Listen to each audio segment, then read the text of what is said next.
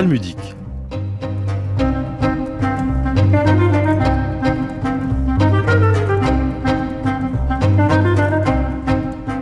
Jean-François Bensel, bonjour. Bonjour. Jean-François Bensel, c'est un très grand plaisir de vous retrouver cette semaine pour poursuivre notre conversation autour de Spinoza et de l'enquête que vous nous offrez dans votre livre intitulé Qui a tué Spinoza?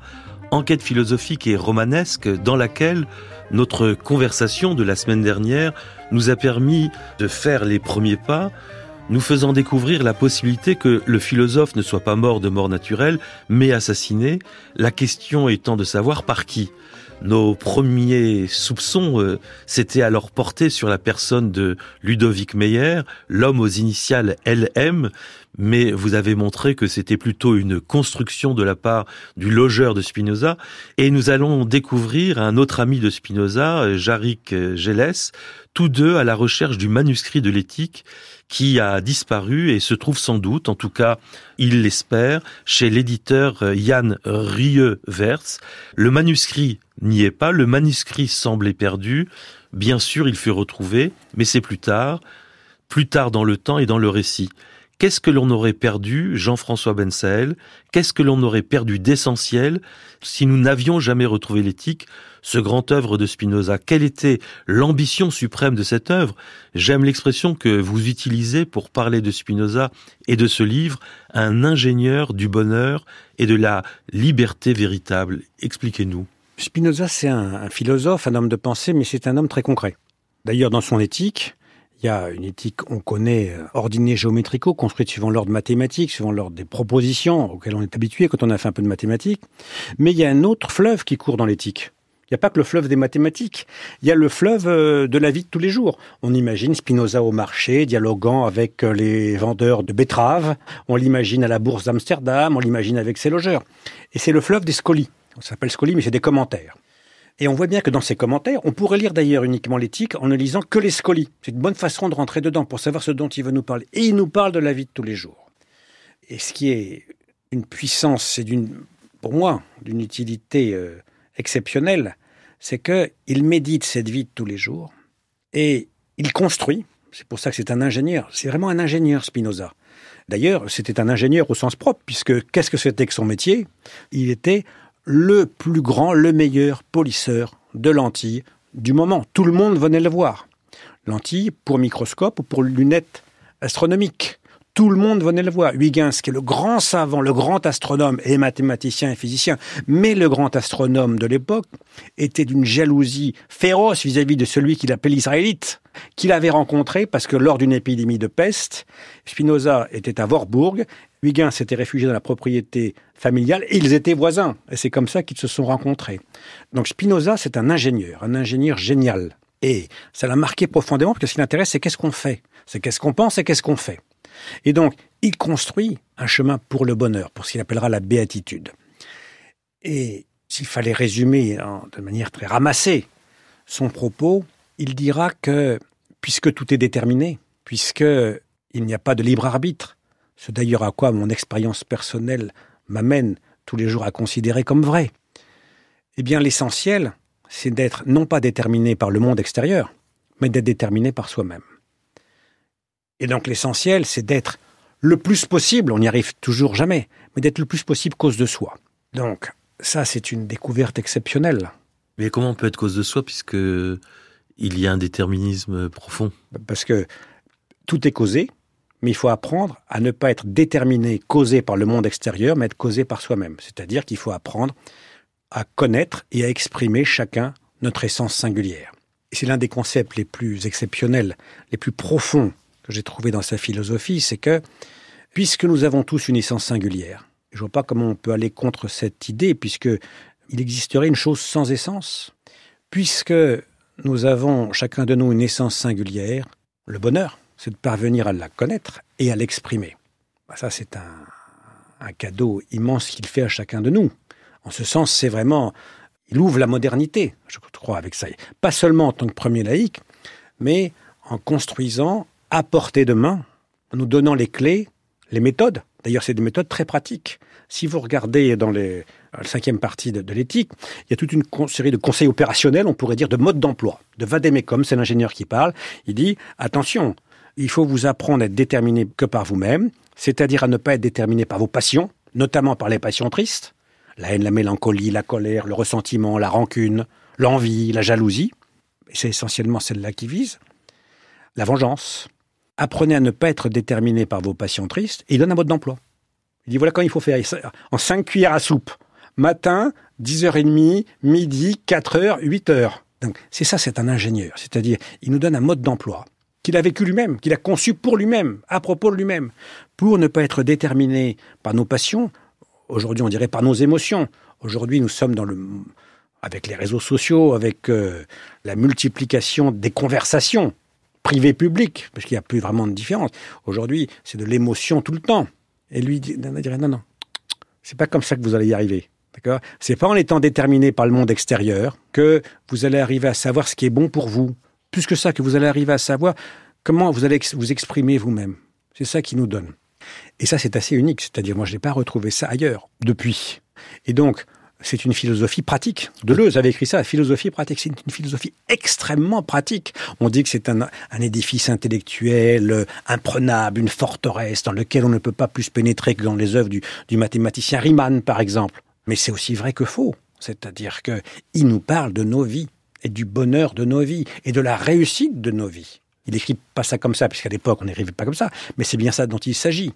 Et donc si l'éthique avait été perdue, je ne sais pas qui aurait redécouvert. Je vois pas. C'est pour cela que Bergson disait que tout philosophe a deux philosophies, la sienne et celle de Spinoza. Et Bergson disait quelque chose qui est très intéressant. Il disait, c'est dans une lettre à, Jean Kelevitch en 1928, il disait, euh, quand je lis l'éthique de Spinoza, je me sens un peu chez moi. Et on a l'impression, en vous écoutant, qu'on est tous un peu chez soi quand on lit l'éthique.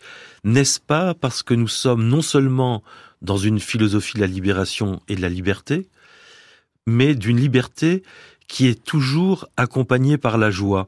Une joie qui n'est pas seulement un sentiment produit par la liberté, mais qui en est la condition, comme le dit euh, Lionel Astesiano dans son livre Joie, liberté chez Bergson et Spinoza, on comprend dès lors la séduction de cette vision du monde exercée sur la communauté humaine en général, et les communautés juives en particulier, pour qui liberté et joie sont des valeurs cardinales qui ont traversé les siècles. Et on pense bien sûr au chassidisme, qui quelque part sont spinozistes sans le savoir, ou peut-être euh, sans oser l'avouer.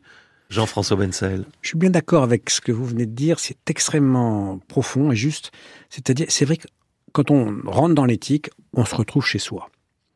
Et on se retrouve chez soi parce que il nous parle de nos vies, il parle des vies de chacun de nous, mais il en parle pour nous faire découvrir la joie intérieure dans laquelle on peut exister et la liberté qui en découle. Et donc, c'est pour ça que ça fait tant de bien. C'est-à-dire, il nous apprend à être joyeux, mais la joie véritable. C'est-à-dire euh, la joie qui découle de la compréhension de ce que chacun de nous est, et ensuite de notre capacité à exprimer cette essence singulière et à se voir dans son unicité absolue. Il n'y a que des essences singulières. Il y a cette phrase exceptionnelle qui est la proposition, je crois, 24 de la cinquième partie de l'éthique, qui est plus nous comprenons les choses singulières, plus nous comprenons Dieu. Et ça, si vous voulez, euh, il y a un peu de mystique là-dedans, sans aucun doute, mais une mystique sans mystère à ce moment-là, puisque tout est expliqué, démontré. Hein. C'est-à-dire, il y a du vrai, il y a du faux. Mais il y a incontestablement une coloration mystique dans les visions qu'il a. D'ailleurs, c'est un visionnaire. La connaissance qu'il appelle la connaissance du troisième genre, c'est-à-dire la compréhension des essences singulières de chacun, des essences singulières éternelles de chacun, car nos essences singulières sont éternelles, ce sont des idées qui décrivent chacun de nous. C'est pour ça qu'il écrira Nous sentons, nous expérimentons, nous expérimentons que nous sommes éternels. Donc vraiment, il y a quelque chose de un peu mystique. vous disiez trouver dans sa bibliothèque des introductions à la Kabbale. Eh ben, c'est ça la grande joie qu'il nous donne. C'est pour ça que c'est avant l'individualisme. Il crée l'individualisme, mais il le crée d'une certaine façon, c'est-à-dire pas au dépend de la collectivité. C'est-à-dire ce qu'il comprend, c'est un retournement génial, là aussi, c'est qu'en fait, nous ne pouvons nous connaître qu'en société, qu'en collectivité. Tout seul, on n'y arrive pas. Robinson est un pauvre type, pour pas l'éclair. C'est pas un modèle, c'est rien du tout, sur son île tout seul. nous pouvons, par nos échanges, si on y prête attention, si on est conscient, se dire, tiens, j'ai fait telle activité, tout ça me convient en nature. Il parle beaucoup de qu'est-ce qui nous convient en nature, qu'est-ce qui convient à notre nature. il dit, nous ne nous découvrons, nous ne nous comprenons que dans les échanges, que dans les interactions, que dans les relations avec autrui. Et il dit, on a, quels que soient les inconvénients de la société, et ils sont nombreux, eh bien, c'est bien mieux qu'une vie solitaire, qu'une vie d'ascète. C'est pour ça qu'il avait énormément d'amis. Alors oui, parce que à la fois il avait énormément d'ennemis, mais des ennemis puissants, des ennemis, les ennemis du pouvoir, de tous les pouvoirs, de tous les pouvoirs institués, ou en voie d'institutionnalisation. Mais il avait beaucoup d'amis parmi les gens qui cherchaient la vérité comme lui. À la fois, ça aussi c'est un moment exceptionnel quand même, ce XVIIe siècle, à la fois la bourse d'Amsterdam, parce qu'il faut imaginer le petit bento, là, en 1653-54, quand il avait 20, 21, 22 ans, à la bourse avec son petit frère Gabriel, en train de vendre des raisins secs, euh, des épices, de l'huile d'olive, du vin, que le père importait, il faut imaginer. Et il rencontre là des compagnons de spéculation, parce que c'était des gens qui spéculaient, hein, c'était l'import-export, c'est la distribution, donc il devait spéculer, des gens qui spéculaient intellectuellement. Donc il se fait ces amis-là, très tôt, à la bourse d'Amsterdam, qui resteront liés à lui quasiment à vie. Et puis, il se fait des tas d'amis parmi ses logeurs, parmi les gens simples. Parce qu'il avait beaucoup de respect ce qu'il appellera dans l'éthique les ignorants, c'est-à-dire ceux qui ne savent pas, pour lequel, il disait-il, la religion, quelque chose d'absolument essentiel, et la religion débarrassée de la superstition, il disait, ça permet d'obtenir le salut comme la philosophie permet de l'obtenir. Et le salut dans la communauté, c'est-à-dire dans les relations que vous venez d'évoquer. Mais revenons, euh, si vous le voulez bien, à l'enquête que vous menez, Qui a tué Spinoza? Votre roman paru aux éditions Grasset, un passage important est consacré à plusieurs figures de la communauté juive d'Amsterdam, dont euh, Saül Mortera, vous en avez parlé la semaine dernière, le grand rabbin d'Amsterdam, et euh, Abraham Pereira. Expliquez-nous pourquoi ce dernier, c'est-à-dire Abraham Pereira, aurait pu être un bon candidat pour revêtir l'habit du meurtrier de Spinoza. Quel genre de personnage était ce Pereira et qu'est-ce qui le dérangeait tant dans les écrits de Spinoza déjà publiés, à savoir les principes de la philosophie de Descartes et le traité théologique et politique publié en 1670 sous le pseudonyme d'Heinrich Kunrat et à Hambourg. Et, à Hambourg. et qu'est-ce qui le dérangeait dans la solution que Spinoza avait trouvée à la question juive, que vous appelez l'Espagne, Jean-François Ben D'abord, c'est un homme absolument génial, Abraham Pereira. Ce sont des maranes qui viennent d'Espagne, qui avaient quasiment abjuré le judaïsme, ça leur parlait plus beaucoup. Ils avaient de la fortune, il vient avec un peu de fortune. C'est un, businessman exceptionnel qui développe de manière incroyable ses affaires en étant toujours un pionnier, c'était un innovateur. Mais pas comme aujourd'hui, c'est-à-dire il était pionnier dans le commerce et l'importation de la soie, il a été pionnier dans l'importation et le raffinage du sucre, et il a fait une fortune colossale, Pereira. Donc un homme d'affaires exceptionnel, un chanteur, une voix magnifique, un joueur de harpe, un auteur. Il a écrit un certain nombre de livres. On dit qu'il a fait du collage. Enfin, il a comme fait un certain nombre de livres dont la production est impressionnante. Et puis, il s'est mis à étudier le judaïsme. Il ne savait plus rien. Et il a trouvé que c'était génial, que c'était ça. Que son rôle, c'était d'aider les rabbins, la communauté d'Amsterdam, à faire revenir le plus grand nombre de juifs dans les tables de la loi, dans les coudées de la loi. Et il comprend que celui qui s'oppose à ça, et qui peut détruire le judaïsme d'Amsterdam, c'est Spinoza. Parce que les autorités d'Amsterdam, les, Juifs ont eu une, destinée très heureuse, assez heureuse à ce moment-là à Amsterdam. Ils étaient arrivés dans les années 1500, enfin la fin du XVIe siècle, et puis ils n'avaient pas le droit de rendre un culte public, comme les catholiques, et puis ça leur a été reconnu alors qu'aux catholiques, on ne leur avait pas reconnu. Ils avaient le droit d'avoir une synagogue visible de l'extérieur et de pratiquer leur culte. Mais l'accord avec les autorités, c'était de dire, un, vous vous tenez tranquille, on ne veut pas de désordre, et vous vous conduisez comme on veut que vous vous conduisiez, c'est-à-dire, vous croyez en Dieu, juge de l'humanité, créateur du monde, vous croyez en Moïse, son prophète, comme nous. Vous devez avoir les mêmes croyances que nous en la matière. Sinon, on se fâche. Et Pereira, qui était un homme d'affaires, euh, qui connaissait toutes les autorités politiques de l'époque, c'était la grande personnalité incroyable, eh bien comprend que Spinoza les emmène tout droit à la catastrophe. Non seulement par ses idées, puisqu'il détourne les juifs de la pratique des mitzvot, dont il dit que ça ne sert à rien, mais surtout il va attirer les foudres des autorités euh, civiles et politiques, et également euh, religieuses protestantes. Donc il comprend que Spinoza les mène directement à la catastrophe. Il dit, ce n'est pas possible. On ne peut pas continuer avec quelqu'un comme ça. Donc qui prenait aussi, euh, surtout, si j'ai bien compris, qui prenait l'assimilation. Alors, dans le TTP, il a une idée absolument. Euh, le TTP, c'est le, traité, théologique et politique. Il, a une idée complètement extravagante, Spinoza. C'est pour ça que je vous dis, je ne me sens pas concerné par ce qu'il écrit sur les Juifs, parce que je crois que c'est faux. C'est plus dicté par, à mon avis, la haine qu'il avait à l'époque. Enfin, je crois vraiment. Hein. J'ai pas hésité à écrire qu'il était à cette époque de là, là antisémite, à cette époque de sa vie antisémite. Il écrit qu'en fait, c'est très simple. D'abord, il dit la loi juive, la Torah, n'a de sens que quand les Juifs ont un État, puisque c'est la loi de l'État. Quand ils n'ont plus d'État, il n'y a plus de loi. Or, ils n'ont plus d'État, disons depuis 70, après Jésus-Christ, date de la destruction du temple par Titus, par les Romains. Donc, ils n'ont plus de loi. Donc, tout ceci ne sert à rien. Être juif ne sert à rien. Et puis il dit, en plus, la bonne nouvelle, alors explique-t-il, c'est que en Espagne, ça s'est magnifiquement passé. Puisqu'en Espagne, on leur a dit, ou vous partez ou vous convertissez. Ceux qui sont restés se sont convertis, et il les explique que tout a été pour le mieux dans le meilleur des mondes possibles. C'est évidemment faux, puisque il y a eu après, après 1492, au XVIe siècle, les lois de limpieza di sangre, de pureté de sang, pour effectivement nuire, pourchasser les conversos, les juifs qui s'étaient convertis, dont on suspectait qu'ils n'étaient pas vraiment convertis. Donc en fait, ça n'a pas vraiment bien fonctionné. Et donc il construit un mensonge sur le bonheur d'être devenu un converti en Espagne. Et évidemment, Pereira, qui sait que c'est faux, il avait de la famille, et il sait que Spinoza sait que c'est faux. Il le sait. Il sait que l'un des grands amis de Spinoza, un hérétique comme lui, qui sera pour le coup euh, expulsé lui aussi, Juan de Prado, pareil, tout le monde, ils savent très bien. Donc ils savent que Spinoza mente. Et donc Pereira devient fou. Pereira dit, on ne peut pas continuer avec quelqu'un comme ça. Voilà. Il faut vraiment l'empêcher de nuire définitivement, et on n'a pas fait le boulot en se contentant uniquement de l'expulser.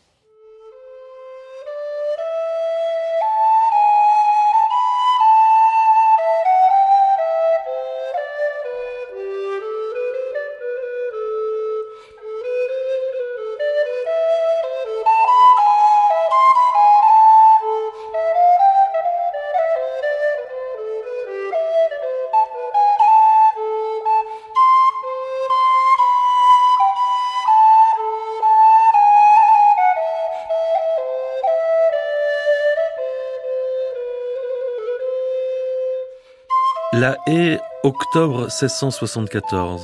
Très expert seigneur, notre ami Jean-Henri Evertz m'a envoyé la lettre que vous avez bien voulu m'écrire, accompagnée du jugement de votre ami sur mon opinion et celle de Descartes touchant le libre arbitre, choses qui me furent très bienvenues.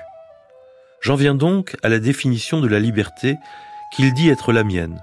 Seulement j'ignore d'où il l'a tirée. Moi je dis qu'est chose libre, la chose qui existe et agit par la seule nécessité de sa nature, et contrainte, la chose qui est déterminée par autre chose à exister et à opérer d'une façon précise et déterminée.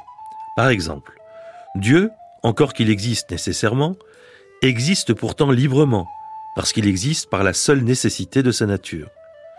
C'est de même aussi librement que Dieu se comprend lui-même, ainsi que toute chose, parce qu'il suit de la seule nécessité de sa nature qu'il comprenne toute chose.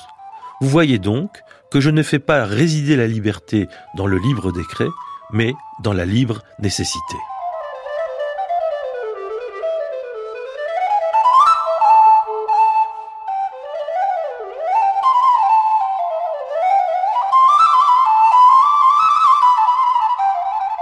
Musique de Jacob van Eyck, compositeur hollandais contemporain de Spinoza, et je viens de lire un extrait de la lettre de Spinoza à Schuller.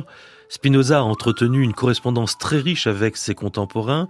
Dans ses lettres, il aborde et explique ses idées philosophiques. Dès 1677, à la mort de l'auteur, ses proches rassemblèrent 74 lettres et les publièrent.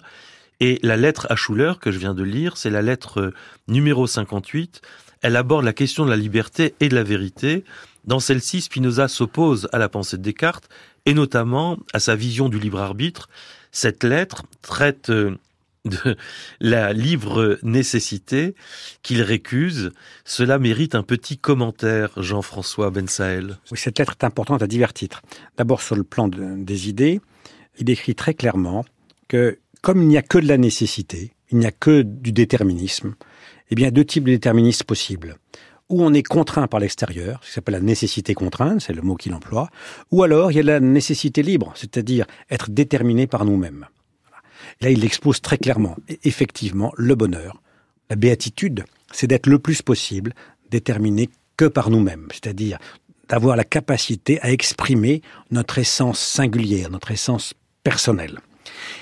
Et ce qui est intéressant, c'est qu'il l'écrit à Schuller, qui n'était pas un philosophe, et qui va jouer un rôle absolument euh, critique, à tous les sens du mot critique, dans les dernières années de la vie de, de Spinoza. Puisque Schuller était un homme un peu bizarre, comme il y en a souvent, un peu interlope, sachant se faire apprécier, un très bon comédien, un très bon dissimulateur.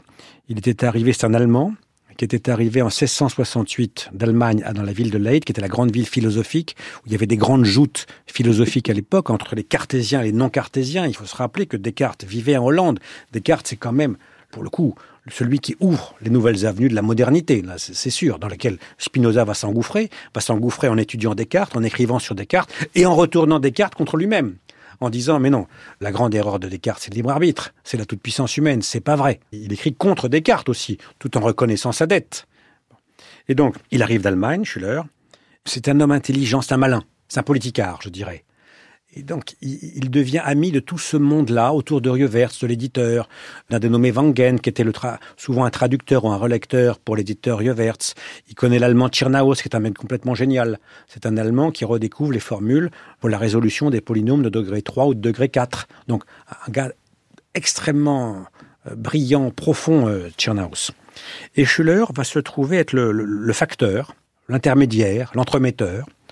Il aurait bien voulu être le représentant entre Spinoza et un certain nombre de savants qui se sont tous retrouvés à Paris dans ces mêmes années-là, puisque Louis XIV avait fait en sorte d'attirer les savants de l'époque.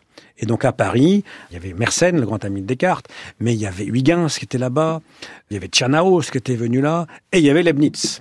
Et Schuller est euh, gravite entre ces planètes intellectuelles d'une puissance incomparable. Et il est l'intermédiaire, il est l'entremetteur, il va organiser donc une rencontre. Et alors, comme il est l'entremetteur de tout ce monde-là, c'est un, diplomate, c'est un, talent relationnel exceptionnel, aussi vide, je, crois, que exceptionnellement doué pour les relations humaines et pour, les intrigues. pour les intrigues et la manipulation. Et il organisera une rencontre, et ça on, on sait que ça a existé, entre Leibniz et Spinoza. Et ça on le sait. Autant Spinoza est un homme tout d'une pièce, c'est-à-dire que il est devenu un homme d'une grande rectitude, d'une grande honnêteté, débarrassé de la haine. Ça lui a beaucoup de temps, hein, on le disait. Autant Leibniz, lui, c'est un homme, un, génie, comme il y en a peu dans l'histoire humaine, mais un homme tenté par la politique, par les relations avec les princes, avec les cours. Il aurait voulu jouer pour euh, Louis XIV ce que Aristote avait joué pour l'empereur Alexandre, ça a raté. Et donc, il retourne en Allemagne. Et avant de retourner en Allemagne, après un passage par Londres, il s'arrête en Hollande et on sait qu'il se voit plusieurs fois. Je ne sais pas si vous imaginez la scène. Deux parmi les plus grands génies de l'humanité se rencontrent et se font face. Vous parlez de plaques tectoniques. Ah bah c'est oui parce qu'ils sont le choc est terrible, c'est-à-dire ils sont à peu près opposés sur tout, tout les sépare. Leibniz avait toujours cherché à intégrer les points de vue des différents philosophes qui l'ont précédé en disant que bah, il faut construire une vérité. Il faut la vérité s'alimente de ces vérités qui avaient été pensées par les philosophes qui les avaient précédés. Avec Spinoza, il n'y arrive pas. Il tombe sur un os. Il dit là, j'ai un problème, je n'y arrive pas. Et il comprend très bien que celui qui gagne emportera le sort du monde. Il comprend ça très bien. C'est un homme génial. Ça fait des années qu'il avait des relations avec lui. Il s'était introduit dans sa proximité après la publication du traité théologico-politique. Il lui avait envoyé une lettre un peu bizarre sur des lentilles, une forme un peu particulière des lentilles pandoches, assez grandes. Il s'était fait remettre à sa place par Spinoza, ce qui lui a permis de rentrer en contact avec lui. Il lui disait beaucoup de bien quand il avait reçu son traité théologico-politique, alors que par derrière, il alimentait une cabale pour dire du mal de lui, et notamment il avait convaincu un Français qui s'appelait Pierre-Daniel Huette pour écrire ce qui s'est appelé la Demonstratio Evangelica, c'est-à-dire une critique absolue du traité théologico-politique. Il écrivait des lettres dans lesquelles il disait beaucoup de mal de Spinoza et du traité théologico-politique, pour vous dire que l'homme n'était pas tout d'une pièce. Et donc, il comprend très bien que entre lui et Spinoza, c'est à la vie à la mort. il comprend très bien qu'il n'y aura pas deux gagnants. Ça c'est sûr, ça c'est écrit. Il comprend euh, très bien que l'éthique dont il avait cherché par tous les moyens d'obtenir des extraits, Spinoza avait envoyé, parce que c'était la coutume à l'époque, des extraits de l'épique à Tchernaos, à Paris, de l'éthique, à Tchernaos. Et Leibniz à Paris, voisin de Tchernaos, il habitait rue Garancière, dans le 5e arrondissement, euh, cherche à obtenir ces extraits. Donne-les-moi, Tchernaos. Tchernaos refuse parce qu'il a donné sa parole. Et donc il comprend que l'éthique est un livre extrêmement dangereux. Extrêmement dangereux pour lui, pour sa philosophie et pour l'avenir du monde. Et donc, il va tout faire pour récupérer l'éthique, et je crois pour que l'éthique ne passe pas à la postérité. Il y a une lettre de Schuller, après la mort de Spinoza, dans laquelle il dit à Leibniz J'ai l'œuvre, c'est 150 florins. Dans le texte, je n'invente rien. Merci d'envoyer l'argent. Voilà mon rib. Donc, les relations étaient vraiment conflictuelles, étaient très, très dures. Et on le comprend euh, dans votre euh, livre, Qui a tué Spinoza On ne sait toujours pas qui, et on ne le saura pas, et je le dirai pas. La ministre a joué un rôle euh, peut-être essentiel. On a parlé de Pereira tout à l'heure, on parle de Schuller, on parle de Leibniz. Peut-être que c'est un des candidats majeurs pour cette main portant le, Exactement. le couteau, si on peut dire. C'est-à-dire, je me suis demandé, mais et les autres ennemis, est-ce qu'on peut penser qu'ils aient joué un rôle? En fait, je ne crois pas, pour des tas de raisons diverses et variées, mais on voit très bien qu'ils ne l'ont pas fait. Le pouvoir, parce qu'ils considéraient que Spinoza était un homme seul, finalement, avec un petit groupe, donc il n'était pas très dangereux. Les juifs, parce qu'ils estimaient quand même qu'ils avaient fait le boulot en l'excluant de la synagogue, et qu'ils ne voulaient pas être accusés d'ajouter du désordre à du désordre les protestants, parce qu'ils trouvaient quand même que dans l'idée du déterminisme, ça leur allait assez bien, puisque dans le protestantisme, il y a de la prédestination. Toute une série de raisons pour lesquelles ils ne, l'ont pas fait. En revanche, ce qui est sûr, c'est que le choc est terrible entre Leibniz et Spinoza. Et que Leibniz, il s'y connaît en politique. Il sait. Et il comprend l'intérêt de Schuller. Il comprend comment il peut retourner Schuller ce qu'il arrive très bien à faire, puisque Schuller comprend très bien que Leibniz, qui va se réfugier dans le duché de Hanovre, Schuller se dit qu'il n'avait pas le sou. À part être l'entremetteur de ces grands savants, il vivait très difficilement. Il rêve de devenir l'ambassadeur, ça on le sait aussi, il a des lettres, du duc de Hanovre en Hollande. Et il retourne Schuller. Et comme par hasard, quand on lit l'inventaire notarié des biens de Spinoza, quand il meurt, le logeur fait venir un notaire, Van der Hoven. Notaire, bah, il fait son boulot de notaire, c'est-à-dire il n'y avait pas de testament, donc il dresse la liste des biens. Qu'est-ce que possédait Spinoza pour savoir s'il y avait un peu de fortune, un peu d'actifs, à qui le léguer, à qui le donner? D'ailleurs, sa sœur, elle, voulait, elle pensait qu'il était riche, elle voulait un peu d'argent. Eh bien, dans cet acte-là, il y a le mot de Schuller et le nom de Schuller barré. Donc ça veut dire que Schuller était déjà était là le jour de la mort de Spinoza, puisque Van der Spieck a fait venir le notaire, je crois, le jour même de la mort ou le lendemain. Qu'est-ce qu'il faisait là? Pourquoi il a barré son nom? Qu'est-ce qui s'est passé? Et donc, évidemment, mon enquête m'a conduit à penser que là, il s'est joué quelque chose de terrible pour la fin de Spinoza. On dévoilera pas la fin, mais revenons encore un petit peu à, Spinoza et la philosophie. Dans son livre euh, Les niveaux de l'être, la connaissance et le mal, dans la conclusion de son chapitre de la mystique juive à Spinoza, Eliane Amadolevi Valenci écrit Le propre de la position existentielle de Spinoza, c'est de se sentir juif et vouloir penser autrement. Spinoza est juif par son ambivalence même, il est juif par son déchirement, il est juif par son optimisme qui vire en pessimisme, il est juif par son pessimisme qui vire en optimisme. Juif signifiant, dit-elle pour Spinoza, le fait tout simplement d'être homme. Comment euh, comprenez-vous, euh, Jean-François Wenzel, cette phrase? Une phrase qui fait peut-être comprendre à quel point Spinoza nous permet d'être moderne, vous l'avez déjà évoqué, c'est-à-dire l'acceptation d'une réparation toujours en train de se déchirer, qu'Eliane Amadolevi Valenci nomme, nommé, en suivant le schéma de la Kabbale, le tikkun. Jean-François Wenzel. Spinoza, effectivement, il y a une ambivalence euh, exceptionnelle chez cet homme. À la fois, il ne voulait plus du tout être juif, il ne voulait plus appartenir au peuple juif, ça c'est sûr. On ne peut pas croire le contraire. C'est pour ça que les tentatives de réhabilitation, de revoir le Kherem, que Ben Gurion, par exemple, avait porté, n'ont aucun sens. Il voulait quitter, ben, très bien, il a quitté. En revanche, ce qui est sidérant, c'est qu'il pense à partir des concepts du judaïsme. C'est sûr. Et c'est normal d'ailleurs. Comment pouvait-il en être autrement? Puisqu'il a été élevé là-dedans. Formé. Formé à partir de ces concepts-là. Et c'est vrai que quand on lit l'éthique, c'est surtout vrai pour l'éthique, on est dans le judaïsme, d'un judaïsme sans juif, mais on est dans une conscience du monde très juive. La question de la joie, qui est la question juive essentielle, je crois, et de la question de la libération. La question des juifs, c'est la question de la libération, plus que de la liberté. Et donc, la question de la conscience heureuse, malheureuse, la question de comment on retourne le pessimisme en optimisme, comment on construit sa vie, comment on a le droit du bonheur individuel, comment on a le droit du bonheur individuel en collectivité, en groupe. Ça, c'est du judaïsme. C'est ça que Spinoza fait découvrir au plus grand nombre.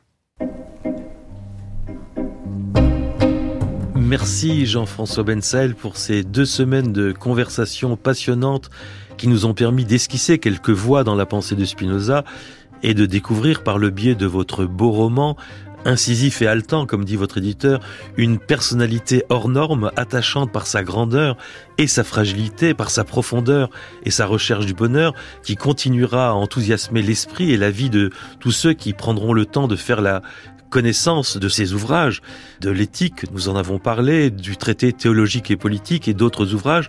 Moi, je rappelle pour l'instant le titre de votre livre, Qui a tué Spinoza? C'est aux éditions Grasset, Béatitude spinoziste garantie. Merci encore Jean-François Wensael. Merci beaucoup. C'était Talmudique, une émission de Françoise Anne Ménager à la prise de son aujourd'hui Stéphane Touvenin, à la réalisation Alexandra Malka. Vous retrouverez toutes les indications biographiques et bibliographiques de notre invité sur le site de France Culture à l'onglet Talmudique, Coltouve, le Hitraot. Au revoir, bon dimanche à tous et à la semaine prochaine.